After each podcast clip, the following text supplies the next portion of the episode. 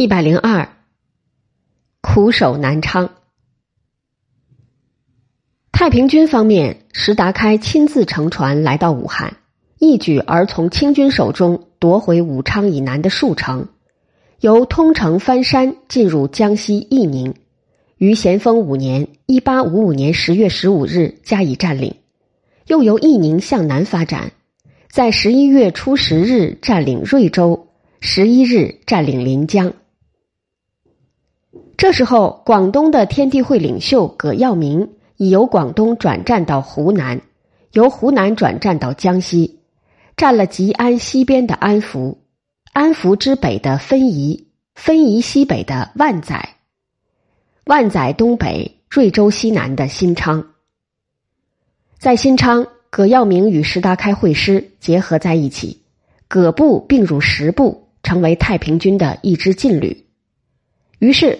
分宜之西的元州与元州之西的萍乡，也迅速入于太平军之手。安福之东的吉安被太平军围攻，围攻到次年咸丰六年正月二十五日城破。太平军续由吉安向东占领乐安，由乐安向东北占领宜黄、崇仁、抚州，然后由抚州向西进攻曾国藩的主力周凤山部。与樟树镇，周凤山部在二月十八日被击溃，曾国藩只剩李元度一支几千人，赶紧撤离湖口，移防南昌。南昌的近郊不到十里之处，如桥头岭，都有了太平军的前锋堡垒。南昌之所以幸免，并非曾国藩有力量抵抗，而是石达开听说南京吃紧，而中途改变计划。带领大部分兵力由抚州转向东北，经由东乡、万年、乐平进入皖南，由皖南进入南京之南，会同南京城内的杨秀清，踏毁向荣的江南大营。留在江西继续对曾国藩作战的太平军将领是黄玉坤。曾国藩苦守南昌，全靠内湖的水师来回接应。曾国藩诚然享有新任江西巡抚文俊等的全力支持，然而这几人的力量毕竟有限。就任巡抚陈启迈一意撤曾国藩的肘，被曾国藩参合掉。曾国藩却也有几个救星，第一个救星是彭玉麟，他只身由湖南小路冒险来到江西，与曾国藩会面，统领内湖水师。在五月间收复南昌之北的南康，抵住了九江的太平军，把南昌稳住。曾国藩的第二个救星是弟弟曾国华，他奉了胡林翼之命，从湖北带四千名乡勇前来，在六月间收复新昌，打通了湘鄂赣的交通线。第三个救星是弟弟曾国荃，他奉了骆秉章之命。从湖南带两千名乡勇来，在十一月间收复萍乡，又会同周凤山收复万载。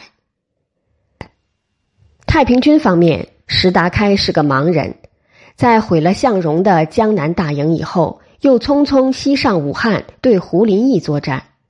胡林翼已在武昌筑了一个长围，这是石达开所十分担心的。石达开一面把黄玉坤从江西调到湖北去，一面叫韦昌辉由安徽进入江西，指挥太平军在江西的军事。韦昌辉在咸丰六年（一八五六年五六月之交）进入江西，于六月初五攻占饶州，留下少数部队，率领主力转往瑞州。在瑞州，韦昌辉被曾国华带来的刘腾洪打败。这刘腾洪也是湘乡人，考不中秀才，改做单帮生意，遇到溃兵行劫，他把溃兵骗进湘潭，交给县知事严办，因此就获得巡抚骆秉章的赏识，给他五百名乡勇，叫他守越州。其后，他当了罗泽南的部属，又做了罗泽南的学生。胡林翼也很喜欢他，派他跟随曾国华来江西。他一到江西，就拿下新昌、上高。韦昌辉身经百战，竟然不是刘腾洪的对手，打了十天，在七月初三丢掉了瑞州的南城，只剩下一个北城。曾国藩叫刘腾洪留在南城，负着一方面的专责。刘腾洪筑了一道长壕，把北城围住，围到咸丰七年七月十四，终于把北城攻下。